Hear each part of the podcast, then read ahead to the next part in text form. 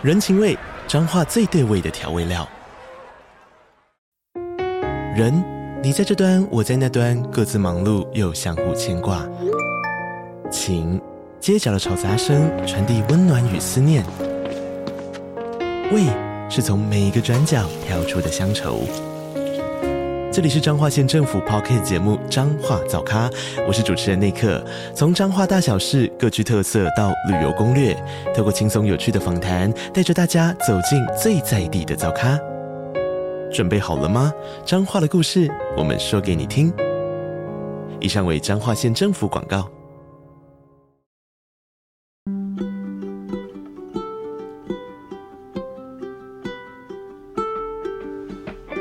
各位听众，大家好，我是 Dr. Selina，欢迎收听最新一集的《小资变有钱》。这个节目是由 Dr. Selina 专为所有小资族量身规划的生活理财节目，希望大家从日常生活的议题当中轻松的学习投资理财，有机会改善经济，翻转人生。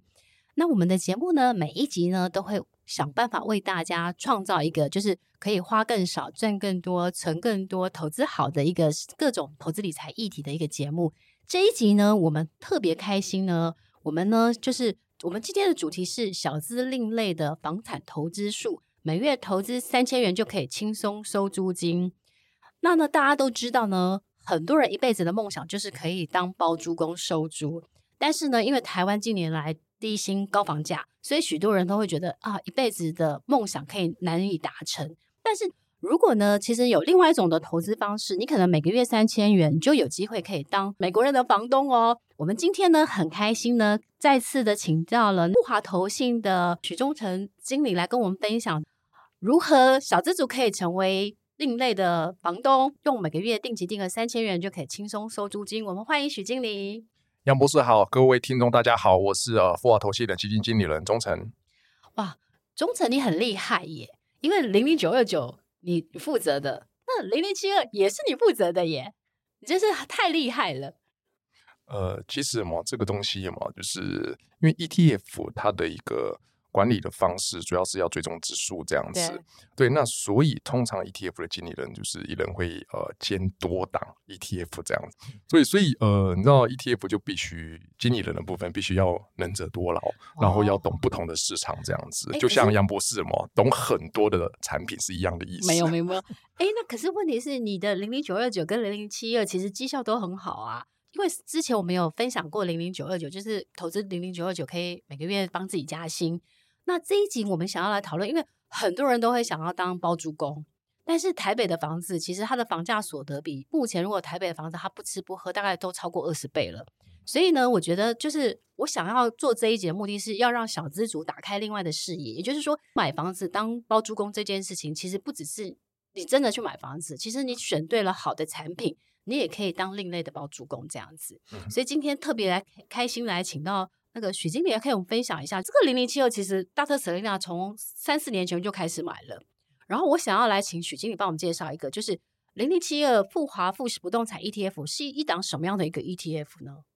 呃，其实呢，这边跟各位听众报告，就是我们这一档零零七二富华富士不动产，你从它的名字就可以知道说，它其实是投资不动产相关的一个商品这样子。那我们要知道，就是说。不动产的投资啊，你简单的区分，它可以分成直接投资跟间接投资。哦，对，那什么叫做直接投资？就是说呢，呃，你直接拿钱直接去投资房地产，嗯、直接去买房子，嗯、这个叫做直接投资的部分。哦、那如果说你的口袋有没有没有这么深，嗯、甚至还有点破洞，对，那基本上你就是要往间接投资这个方向去走。嗯嗯、那什么是间接投资？第一个。你投资什么上市的建商？嗯，这个叫做我们间接投资。还有另外一种间接投资的一个方式是什么？就是投资所谓 REITs，嗯，这样子的一个资产，这样子。嗯、REITs 它的一个中文名字叫做不动产证券信托，这样子。嗯、那 REITs 呢，它在呃分类上的话呢，还可以再区分成两种，一种是所谓权益型的 REITs，嗯，一种是所谓抵押权型的 REITs。嗯、那什么是权益型的 REITs？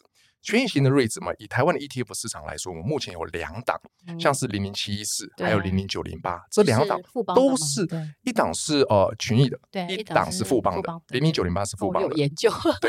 那其实我们这两档都属于权益型的 ETF。它到底是什么东西？嗯，其实呢，它的概念很简单，就比如说，呃，像是呃一间商用不动产，嗯，它透过所谓呃资产证券化的一个方式，嗯、然后呢，把他的一个呃这个资产呢切成很多的股份，然后去卖给一般的投资人。嗯、那一般的投资人在买了这样子的一个股份之后呢，他就可以去参与，就是去分享。这些商用不动产，比如说像是办公室，每个月他出租的一个租金，他就可以去分享这样子的一个收益。这是他的一个核心的一个基本概念。那什么是抵押权型 REITs？也就是零零七一二，它主要投资的核心的东西。其实呢，抵押权型 REITs 它就是呃，在美国挂牌的抵押权型 REITs 公司。然后这些 REITs 公司，它主要的一个营业项目是什么？它是投资债权。什么叫做投资债权？哦、就是投资一般的债券。嗯、那它投资一般债券主要的内容可以分作两块，嗯、绝大部分它都是投资所谓美国 agency 的 MBS。哦，那这个 agency MBS 呢，其实呢讲白话一点，就是它背后是由美国政府它所保证的 MBS，、嗯、也就是说它的一个信用风险基本上是等同于美国公债。哦，真的吗？对，没错，所以它的信用风险相对来说是很低的。那有一小块的部分呢，它是投资在所谓美国商业 commercial 的一个 MBS 的一个部分，这样子。所以基本上我们投资这些抵押权型 REITs 公司呢，它的一个投资范围呢，大概就是分作 agency MBS 跟 commercial MBS 这两块这样子。那所以说呢，各位可以知道说，它投资的一个标的，其实以白话文来说，它就是投资债券，哦，投资 MBS 的债券这样子。那因为它投资的是债券，所以会升受升降息的影响。对，所以呢，它就会受到就是基准利率走势的一个影响，这样子。那所以如果说美国一直在像是去年美国暴力升息嘛，所以其实对于 MBS 这种产品的话，就会影响它的 performance 的表现吗？其实呢，就像杨博士刚刚说的，就是、嗯、升降息确实就是影响这种呃，像零零七二这个产品最主要的一个原因。那其实呢，因为他投资的是 Agency MBS 主要的一个投资项目嘛，所以说你会发现，就是当利率在上升，甚至是快速上升的时候，嗯、其实呢是比较不利于 Agency MBS 这样子的一个价格走势的，嗯嗯、所以它就会去影响到去投资 Agency MBS 这样子的一个上市的挂牌公司它的股价，哦、了解了，对吗？所以它的股价表现相对来说就会比较不好。那它表现比较好的时候，通常会是在什么时候？嗯。通常会是在么？就是当升息循环准备要结束的时候，哦、还有就是未来要降息的时候，嗯、或者是降息开始一段时间之后，嗯、这一段时间呢，通常是他表现最好的时候。哦、对，那其实呢，我们有去统计，就是在过去四次的一个升息循环，当升息循环结束之后六个月左右的一个时间，那我们要知道，就是说呢，当升息循环结束之后，你通常都会想要投资什么样的资产？嗯，债券。对，其实呢，统称叫做固定收益的一个资产。对，那以固定收益的资产来说的话呢，我们简单分类，可以分作，比如说像是。美国投资等级公司债，对，美国公债，美国公债，或者是 REITs，REITs 的部分呢，又可以分作我刚刚说的权益型 REITs 跟抵押权型 REITs。那你去看，就是过去四次的一个升息循环结束之后六个月嘛，这一些我刚刚说的这些资产，它所代表的一些指数的一个总报酬率的一个部分，你会发现就是说，其实呢，抵押权型 REITs。它在升息结束后六个月，以指数来看，嗯、大概会有十七 percent 的一个总报酬。那以权益型的一个 REITs 来说呢，嗯、大概有十二 percent。哦，所以它赢过权益型的。是，它是赢过权益型的。那然后呢，就是以美国的投资等级公司债来说，嗯、它 around 的平均大概是有七 percent 左右的一个报酬。所以你会发现，就是说，在升息循环结束之后，嗯、其实这些固定收益的商品。它都会受惠，哦、那只是受惠的一个多寡程度而已。对，其实我刚刚觉得许经理他补充的很好，就是说，其实我们在呃学习投资理财的过程当中，最主要的其实就是美国联总会的这个利率政策，它会影响全球的一个就是股市的表现、债市的表现。所以你要知道，就是说，哎，为什么会跌？跌的时候，你反而知道说，跌的时候是逢低可能可以长期做进场的一个很好的一个时间点。所以其实包含了，比如说，诶，其实，在前一段时间当中，在这个升息的过程当中，零零七二也因为就是它的产品的属性，所以它有做一些回档。那回档的时候，反而是可能按照许经理讲的逻辑，就是回档的时候是你长期逢低布局的好机会，因为等到美国升息结束开始去就降息的时候，它之后迎来的按照过去四次升降息循环的过程当中，其实它之后的 performance 的表现都会有相当不错的一个好的表现，对不对？呃，其实呢，我这边呢要跟呃大家就是强调一个观念，嗯，就是升降息到底哪一个会对就是抵押权型 REITs 会比较好？嗯。说穿了，其实应该是在往降息循环这段时间呢，对于抵押权型 REITs 的表现会比较好，因为刚刚说了，它是偏向所谓固定收益的一个产品，所以你在往降息这个阶段的时候呢，通常它的表现也会是比较好的。嗯、那所以你会去看到，就是像去年，嗯，联准会在猛烈升息的时候，其实它的表现就相对来说是比较差的。嗯、那这必须。讲到就是说，哎，为什么它在升息的时候呢，表现会这么差？第一个就是什么，他投资的所谓的 Agency MBS 这些嘛，他的就债券对价格的一个部分会有所谓资本利损的一个状况，所以会反映在就是投资这些债券它的一个公司的股价上面这样子。那另外一个，我必须讲。呃，应该说算是比较 detail 的一个部分，就是说，因为大家要知道说，零零七一二它的息率很高，对。但大家有没有想到说，就是哎，奇怪，为什么他投资这个 Agency MBS，理论上它的利率应该是很低，因为它很安全，对。那为什么它的息率有办法这么高？嗯，为什么？其实最主要的一个原因就是它的一个这种抵押权权型 REITs，它的一个经营模式是什么？它的经营模式呢是利用所谓。杠杆的一个策略，嗯也就是说呢，他买了这些 agents MBS 之后呢，他会去抵押，然后呢去借钱之后再去投资 agents MBS，用这种杠杆的方式去冲高它的一个吸收的一个状况，这样子。所以各位你就可以发现一件事实，就是说，哎，那在这样子的一个经营策略底下，你在升息的时候，升息的时候是代表什么意思？就代表说市场的资金都在很紧缩的时候，嗯，你借不到钱啦，对。或者是说你借你你你借的钱，人家会把你抠回，因为人家也很紧啊。对，所以那你被抠回的时候，你那个时候你的投资的资产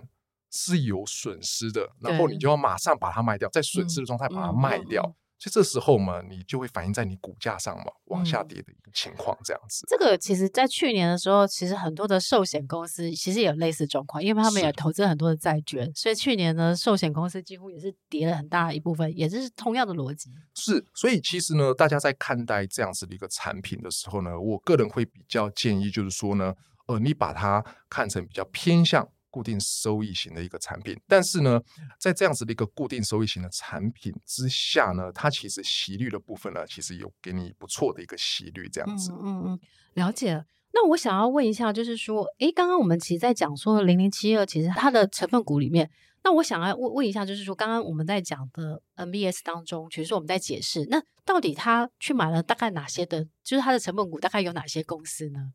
呃，其实它的成分股呢。以呃过去呃几年的一个状况来看的话，其实变动不大，变动不大，因为什么？它是投资在美国纳斯达克或是美国的、嗯、呃纽约证券交易所，它挂牌上市的 mortgage REITs 就是抵押权型 REITs 这样子。哦、那这些公司有没有？其实常年的以市值的一个排序来说就是那几家这样子。哦、那目前我们零零七二它的一个投资成分股的档数呢是有三十二档，嗯、那指数的部分呢也是三十二档，所以基本上我们就是以完全复制法去追踪这样子的一个。指数。那你看嘛，像第一大它的一个呃 Ticker 代码的一个部分嘛，就是 NLY，、嗯、它的一个市值呢是呃美国抵押权型 REITs 里面最大的，所以它。在呃指数的一个编制上，权重的部分有到十八 percent，然后第二名呢是 AGNC，、嗯、那第三名呢是 STWD，、嗯、那这个都是在十 percent 以上的一个布局。嗯、那这些公司呢，它基本上绝大部分它所投资的一个资产都是以呃 Agency MBS 为主这样子，嗯、所以呃以前几档来说的话呢，它。本身公司它所投资的这些资产，它本身所承受的一个信用风险相对来说是比较低的，因为 Agency MBS 刚刚有说过，它背后的一个保证的一个呃人呢是美国政府，对，所以它的一个信用风险基本上是等同于就是政府公债这样子，哦对。所以其实今天我觉得很感谢许经理跟我们解释比较多的，因为其实大家其实很多人买零零七二，他不知道背后这个产品的一些逻辑。那今天其实跟我们解释的蛮完整的，所以大家。其实我会更安心啊，因为后面有美国政府，对不对？那其实呢，还要强调一点，就是说呢，我们这个投资里面呢，它是投资在不动产市场嘛，嗯、所以呢，它是呃住宅。跟呃一般商用不动产都是有投资的，嗯、所以它不是偏重在某一个部分。哦、那以比重来说的话呢，还是以住宅为主。哦、因为你以美国的 Agency MBS 来说嘛，啊、它背后的一个资产标的嘛，嗯、通常都是以住宅为主。那住宅的部分大概就是占六成左右。哦，因为我知道这几年美国的房房市一直都是往上的，嗯哼。所以其实我觉得整体来讲，应该是说，哎，如果你投资了零零七二，你其实等于就是你也参与了美国房市。的一个表现的机会，这样子，所以，所以我们才会说嘛，基本上你投资这一档嘛，你基本上就是可以成为美国包租公那样子的一个感觉，觉得好开心哦。对我，我现在除了泰国的曼谷的包租公，我还是美国的包租公。对，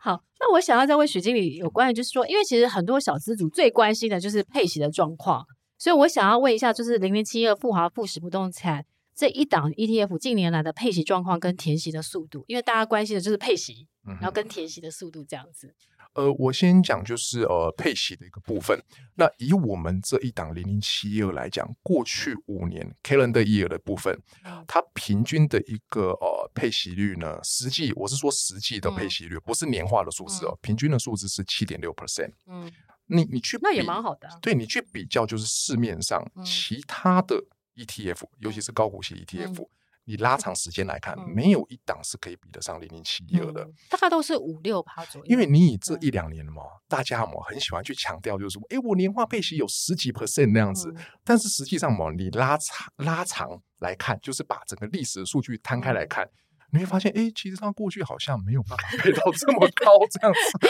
很过度包装。所以你会发现，就是哎，零零七二它以长期的一个实际配息率来讲，是真的是。都蛮有机会，就是维持在高档的一个状态。嗯嗯嗯、那当然，我也不能跟大家去保证说，哎，未来它就一定是这个样子。但是我觉得说，你在分析一档高股息的一个 ETF，你想要有一个高股息率的话，嗯、你当然就是第一个先去看它过去长时间的一个配息率的状况是怎么样来做决定，这样子。那再来就是说呢，我们去看它今年上半年，嗯，已经配了两季了，对、嗯，它其实年化配息率的部分呢，已经来到了十一 percent。非常高，而且我知道六月的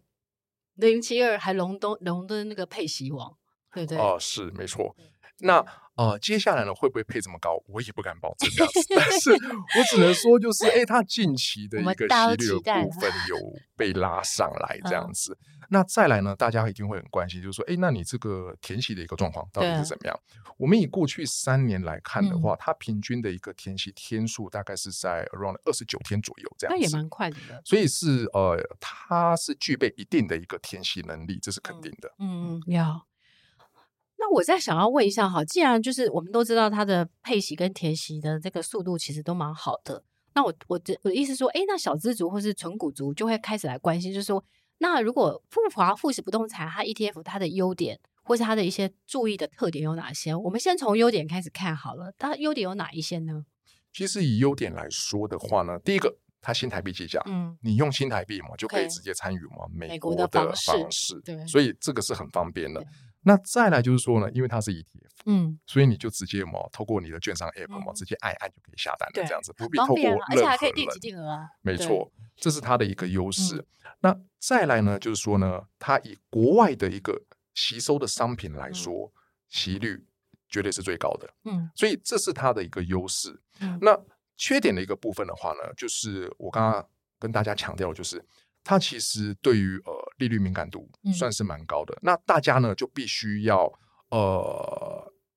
定期。去看就是目前美国的一个货币政策到底是怎么样？嗯、联准会嘛，他到底那些官员说了什么？他、嗯、的货币政策呢会不会有开始转向的一个迹象？这样子，嗯、然后用这样子的一个方式呢，去抓所谓呃升降息的一个拐点，这样子。嗯、那这一档商品呢，刚刚有说过，就是我这边再强调一次，嗯、通常呢就是升息结束之后，然后再往降息这个时间，甚至是未来降息的时候呢。其实都是相对于有利于这档产品的一个股价走势。那相对于比较不利的一个状况的，就是它在哦升息嗯要开始的时候，嗯、甚至是在升息的时候，嗯、这是比较不利的一个状况。这样子，嗯、这是我觉得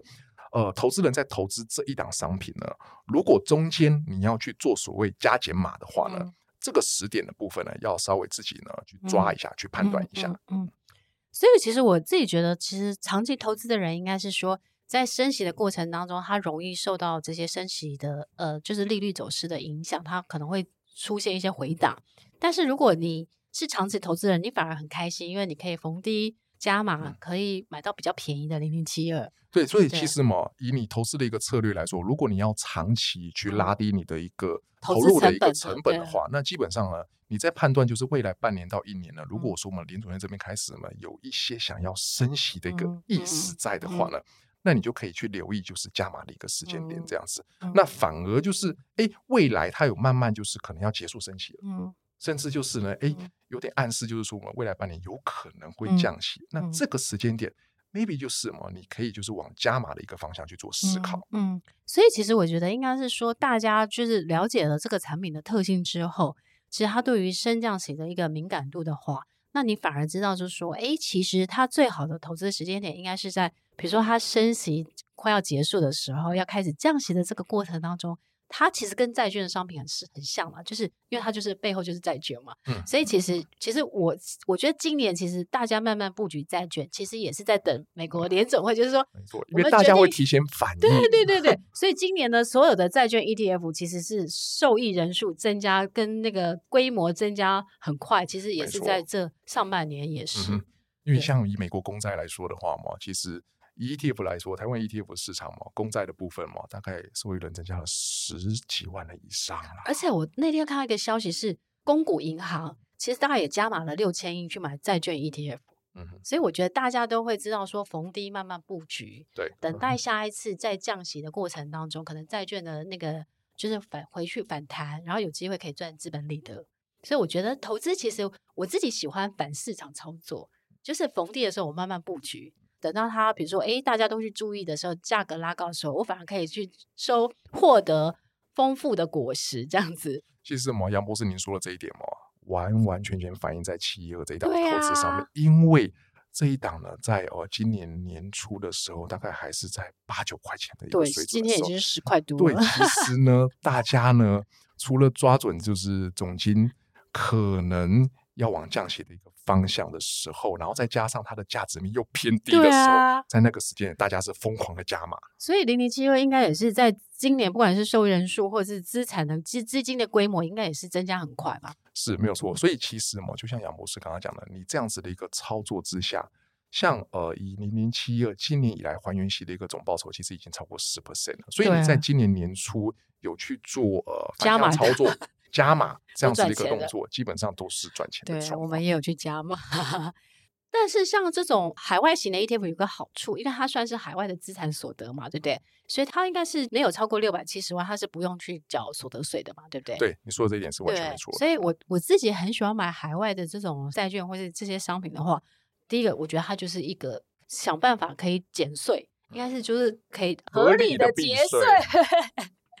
对不对？所以我喜欢这种商品。因为我觉得，其实像这种季配型或是月配型，有个好处，就是因为呢，如果它单次，因为它是分配在每个月或是每一季嘛，所以它可能可以减，就是不用去单次的一个鼓励总额呢，其实不会超过两万块，就不要再去扣二代健保。是，所以我觉得这两个考虑之下，也是我觉得节税的，因为因为如果你是买台湾的 ETF，其实你最后的鼓励所得要并入重所税。对那你知道吗？其实所有的人，如果是高资产的人，特别是夫妻一起的人，每个五月要报税的时候就非常痛苦。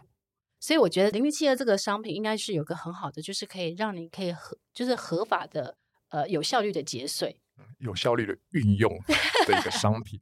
对，那我想要再问一下哈，就是说，诶，如果说小资族对不对？因为我之前会教大家，就是利用三档的季配息打造月月配息的一个退休金计划。其实这是我在过去两三年会教学生这样子，就是透过了选三档，比如说像是。啊、如果你可以挑挑选，比如说零零五六是在一四七十，零零八七八是在二五八十一，然后零零七二它就是三六九十二，所以这三档合起来，它就可以打造成呃月月配息。但是其实因为呃上个月零零九二九出现之后，其实就可以不要那么辛苦。但是我觉得总是让大家有不同的思考的面向，所以我想要来就是请教，就是许经理，那我们是不是可以就是用这逻辑？来去教小资主，就是可以用三档季配息打造月月配息的一个退休金的计划呢？其实我觉得啊，像零零五六、零零八七八跟零零七一二这样子的一个搭配，是一个很好的一个打造月配息现金流的一个组合。嗯、那为什么我会这样讲？因为嘛，像零零五六、零零八七八，它是投资台股，对。然后零零七二嘛，它是投资美股。嗯。基本上你投资这两个地方嘛，你已经什么去投资了全世界了。哦。所以它这样子嘛，算是嘛，呃，有搭配，算是一个蛮完美的一个状况这样子。但是呢，就是说呢，呃，如果说你现在还没有用这样子的一个投资组合的话，嗯、如果说你想用零零九二九，也是一个很好的一个搭配。对，因为你零零九二九，你就是什么每个月领台湾的一个息这样子。对。然后呢，你再利用嘛零零七一二的部分呢，嗯、如果说你是属于高资产族群，对，那你就可以刚刚好嘛，就是零零九二九嘛，加上嘛零零七二嘛，利用零零七二嘛去做一个合理嗯节税的一个动作这样子。哦，其实我觉得我我自己觉得说。呃，有一种方式就是，比如说你每个月啊买零零九呃零零九二九，对不对？你领到钱的时候，你可以加码去买零零七二，就是就是你领到配息的时候，可以再去投资零零七二，那也是另外一种方式，就是就是你同时拥有台湾也有拥有海外的这个投资这样子，所以我觉得这种方式应该是让小资族呃也可以轻松的去打造他的。呃，简单的一个资产配置的概念，因为零零七二比较偏向债券型的产品嘛，嗯、那零二九零零九二九是比较偏股股股票型的 ETF，、嗯、那这两个合起来，其实你就可以打造一个简单的股债，又可以做海外的资产的配置，对不对？嗯、而且啊，你从就是。资产的一个保守跟积极性来分的话嘛，嗯、像零零五六啊、零零八七八跟零零九九，它是属于稳健、保守一点这样子。然后你再去搭配一些就是比较积极的一个国外资产，嗯、其实它也可以呃达成一个比较 balance 的一个效果。对，其实我一直都会希望，就是所有的小资族，就是千万不要觉得自己钱很少。我觉得其实小资族也可以学习去做简单的资产配置，或是股债的一个投资的一个平衡。然后慢慢去做学习，因为你不可能永远都是小资族，有一天你也会被捧没对不对？你也会变大资，会变高资产的人。所以我觉得，从你是在小资产、小资族的时候开始学习，然后慢慢的累积你的资产跟财富，然后呢，就是随着你的呃薪水的增加，你可以投入的每个月投入的金额更多的时候，那你其实累积的时间复利这样子的一个报酬率下去，我觉得其实长久下来，其实你都可能会。打败那个大盘很多这样子，嗯、对不对？呃，其实呢，以投资组合来说的话呢，只要你配置得当，对，而且就是在关键的时刻呢，做好适当的一个加减码，嗯、基本上呢，你是很有机会去打败那个大盘的。对，对，那这边还是要讲一下，就。像呃，我们刚刚所提到的，就是所谓的零零九二九这样子的一个资产，嗯、因为呢，它本身呢是选出一些比较优质的一些股票这样子，所以说呢，啊、呃，它在一些关键的时刻呢，嗯、都是有机会打败所谓的加权指数这样子。嗯、那零零七一二的一个部分呢，因为我必须强调它的股性的一个部分呢，它是属于呃波动性比较大的，嗯、所以说呢，它比较难就是长期去打败大盘，但是呢，在整个景气比较呃好的时候，然后就是利率嘛是往对的一个方向的时候呢，其实它在这样子的一个时期呢，也是可以有机会打败大盘的。嗯、所以其实我觉得小资主，你只要知道呃不同的产品属性，然后不同的升降息时间它的走向，那你就会知道说，哎，在什么时间挑选，比如说或是在加码的时候，你就会比较安心这样子。嗯、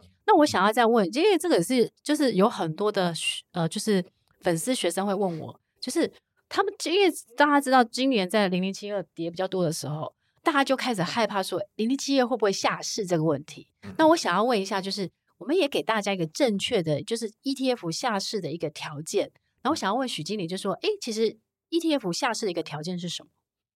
呃，其实 ETF 要下市，你要符合两个条件，其中一个，嗯、第一个条件就是第一个。你的呃规模的一个部分，嗯、如果说像是过去三十天你平均的一个规模低于一亿的话，嗯，那有可能就会下市。嗯、那这个数字呢，每一本公开说明书、基金的公开说明书都不同，这样子，嗯、所以大家可以去参阅公开说明书里面的内容，这样子，嗯、这是第一个条件。嗯、那第二个会达成下市的一个条件，就是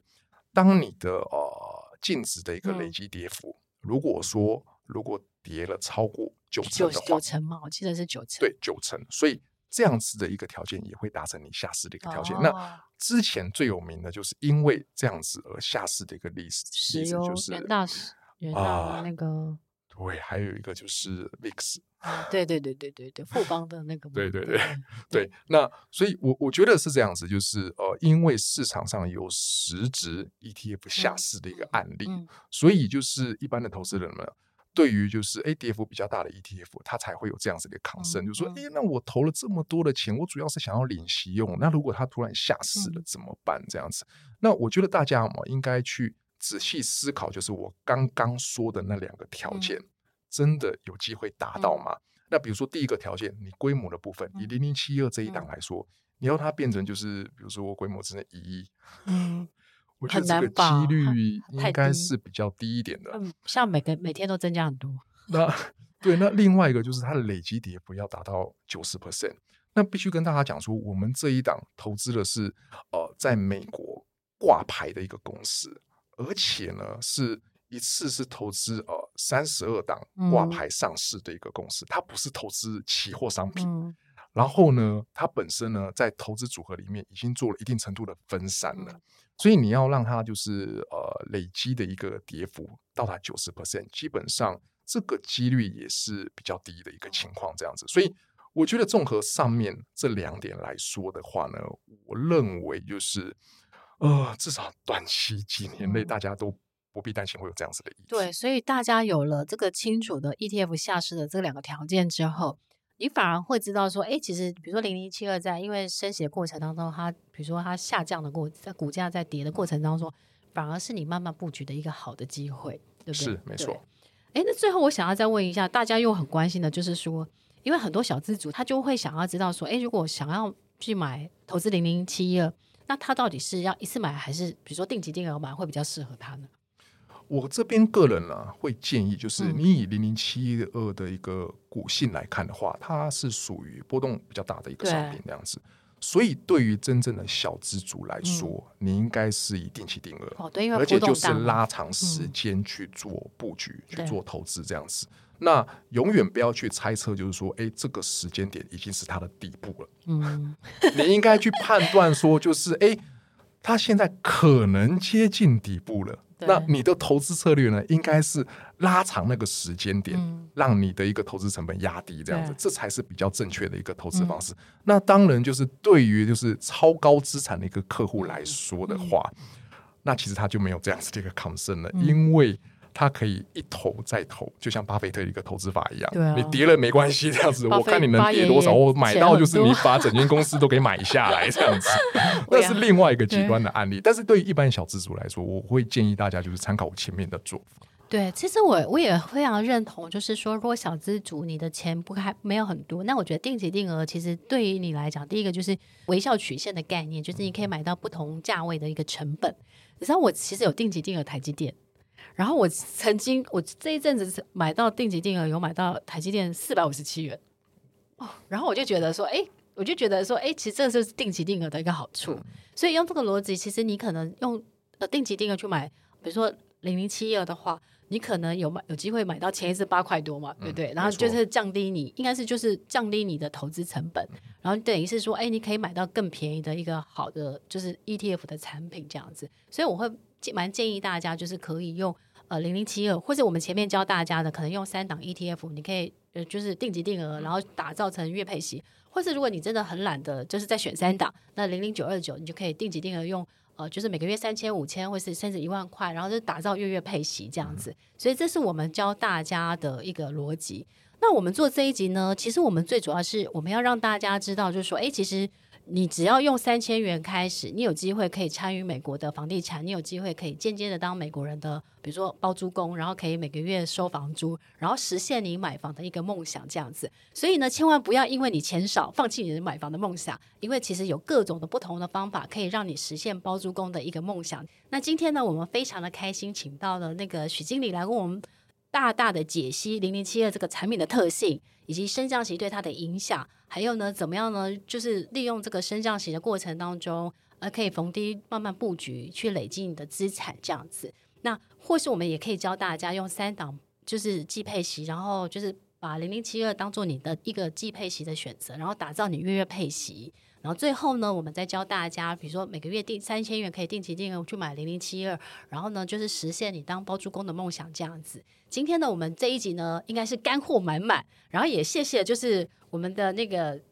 一直带财的许经理来跟我们分享更多的这个 ETF 的投资心法。然后我们希望我们有机会来再再度的邀请许经理跟我们分享了，就是小资投资 ETF 赚钱的一个秘诀。然后我们谢谢许经理，谢谢杨博士，谢谢各位听众。然后我们期待呢，就是之后呢，我们有更多的精彩的节目可以跟大家分享。那其实大特司令这边就会很感谢大家，因为其实大家对我们，我们做了大概一百多集，然后我们的节目的收听率其实不断的攀升，然后长期我们都会在商业榜二十多名。有这样的好成绩，其实我们也非常感谢小资变有钱的听众长期的一个爱戴，所以我们会努力的做好更更多元、更丰富的一个生活投资理财节目，帮助大家在生活当中可以轻松的变有钱，有机会改善经济、翻转人生。那谢谢大家的收听，我们下次见喽，拜拜。